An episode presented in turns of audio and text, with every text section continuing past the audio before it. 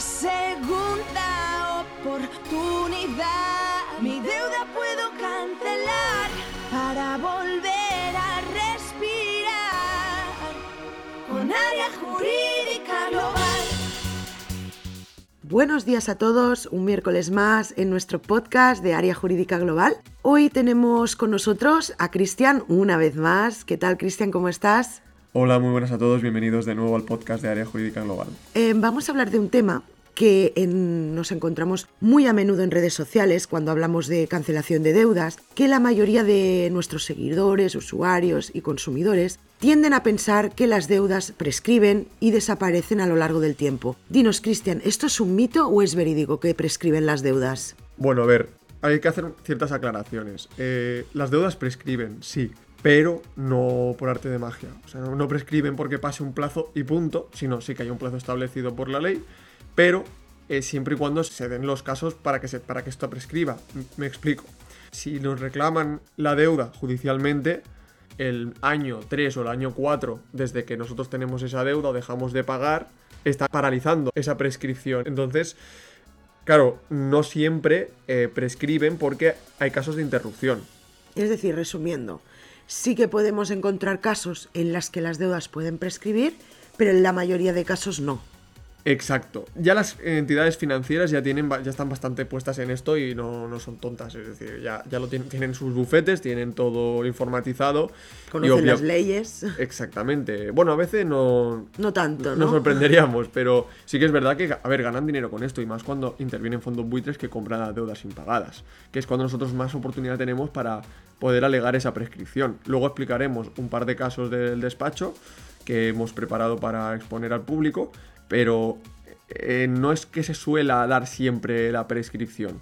Entonces, sí prescriben, pero siempre y cuando el banco o el fondo buitre o quien sea no nos hayan reclamado el pago. Entonces, para hacer un pequeño resumen, entendemos por lo que nos cuentas que si no hay una reclamación judicial de esa deuda, no prescribe.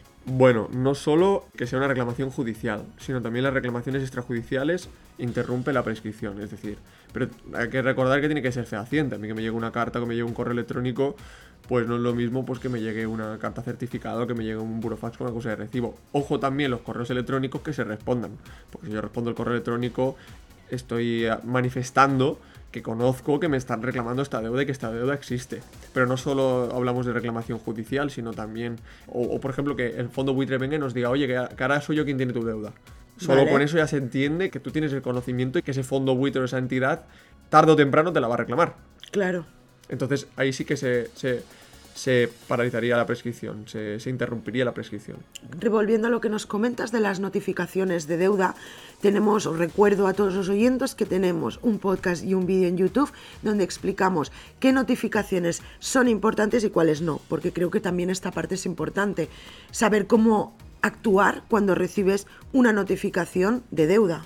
Sí, exacto. eh, mm, muchas veces cuando se reciben notificaciones que vienen por carta ordinaria, yo siempre digo a los clientes, "Oye, no hay problema, te van a, tener, van a tener que demostrar que tú has tenido conocimiento de esa carta. Entonces, esta sí, obviamente si nos llega un burofax, que son los casos, por ejemplo, cuando nos están ejecutando una hipoteca, que por ley tienen que, envi- que- que enviarte un- una reclamación fehaciente, es decir, a través de burofax con acuse de recibo, sí que es verdad que obviamente tienes que ponerte en contacto con el despacho. Pero lejos de ello, una carta ordinaria, eh, un correo electrónico siempre que no sea respondido, repito, no es válido para paralizar la prescripción.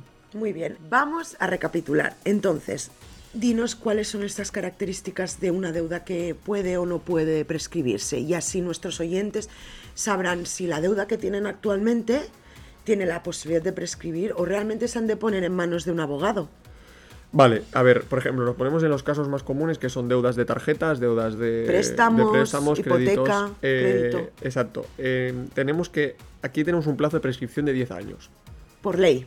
Exacto, por Código Civil de Cataluña. Y hay una diferencia, y muchas veces las entidades que vienen de otras partes de España em, pecan aquí y caen, que en España la prescripción es eh, de 5 años y en Cataluña es de 10.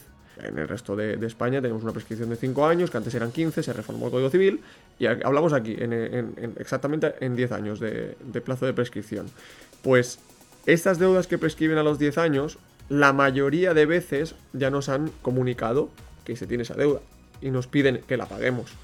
Caso concreto que hemos tenido en el despacho, que hemos tenido una sentencia ganada por prescripción. Año 2008 se contrata un préstamo con Banco CTLM, se paga únicamente un par de recibos y ya en enero del 2009 ya se deja de pagar absolutamente todo. El cliente no vuelve a saber nada más, viene al despacho porque un fondo buitre ha presentado una demanda reclamando. Esto me dice, oye, Cristian, que yo esto no tenía conocimiento desde hace mucho tiempo. Digo, bueno, vamos a verlo. Efectivamente, esta deuda se la vendió CTLM al fondo buitre en 2018. Al cliente, según dice el fondo buitre, le llegó una carta en 2018. Pero claro, volvemos a lo mismo, una carta ordinaria. Entonces, ¿qué se alegó por parte del despacho? En este caso ya yo el asunto, pues la prescripción. Porque habían transcurrido más de 10 años sin que se reclamara esta deuda, ni extrajudicialmente ni judicialmente. En concreto habían transcurrido 11 años. Tuvimos la prescripción y ahora mismo estamos en la audiencia provincial que volveremos a alegar lo mismo y tenemos bastante posibilidad de éxito en este sentido. Muy bien. ¿Y qué le recomendarías a esas personas que creen que pueden tener una deuda que prescribe? ¿En qué se han de fijar? ¿Tú crees que antes de pensar que tu deuda prescribe sería bueno que lo consultaran con su abogado? Eh, sí, exacto. Es decir, yo tengo, por ejemplo, una deuda del año 2012. Vale. Vale, pero claro, si tú me dices, yo tengo esta deuda del 2012, ah, y que no la estoy pagando. Ah, claro. Ahí no, no, he comenzado a contar ningún plazo. Claro. Usted lo está. Claro, digamos que esos 10 años comienzan a contar desde que ese contrato se vence o desde que se deja de pagar. Vale. Desde que el banco puede reclamarte judicialmente. Vale. Si en el contrato dice que con el impago de una cuota o con el impago de tres cuotas, o dos, me da igual, se puede, se puede reclamar el total, es decir, eso se llama vencimiento anticipado, Uh -huh. lo que interpretan nuestros tribunales, en concreto el Tribunal Superior de Justicia de Cataluña, es que el banco ya tiene la posibilidad de demandarte. Que no lo haga es su problema. Comienza a contar el plazo. Vale. 10 años. Hemos de, de tener en cuenta los plazos. Exacto. O sea, no prescribe la deuda desde que nace porque la estás cumpliendo. Claro, en el momento en que la dejas de pagar y te pueden reclamar pero no te dicen nada, entonces a partir de allí ya empieza a contar el contador. Exacto, es un plazo, bueno, es, es un... En, en, derecho le llamamos dies a quo, que es desde que se comienza a... Vale. Vale, se llama dies a quo desde que se comienza a y en este caso subjetivo. Aquí en Cataluña es subjetivo, es decir, el banco sabe contra quién puede reclamar, desde cuándo puede reclamar y la totalidad que puede reclamar. Muy si bien. no lo hace, es problema suyo, el plazo comienza a contar. Mientras más tarde, peor. Y más oportunidades tiene el consumidor porque esa, deuda seguramente no sea el banco quien te la reclame, te la reclama un fondo buitre, que se las apañe para demostrar que te, que te lo ha notificado. Vale.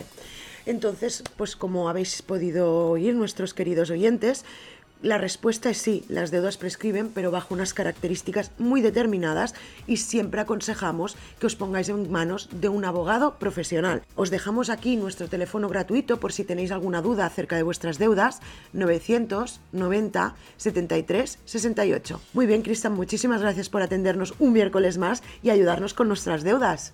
Muchas gracias a todos, gracias por escucharnos. Tengo una segunda oportunidad. Mi deuda puedo cancelar para vos.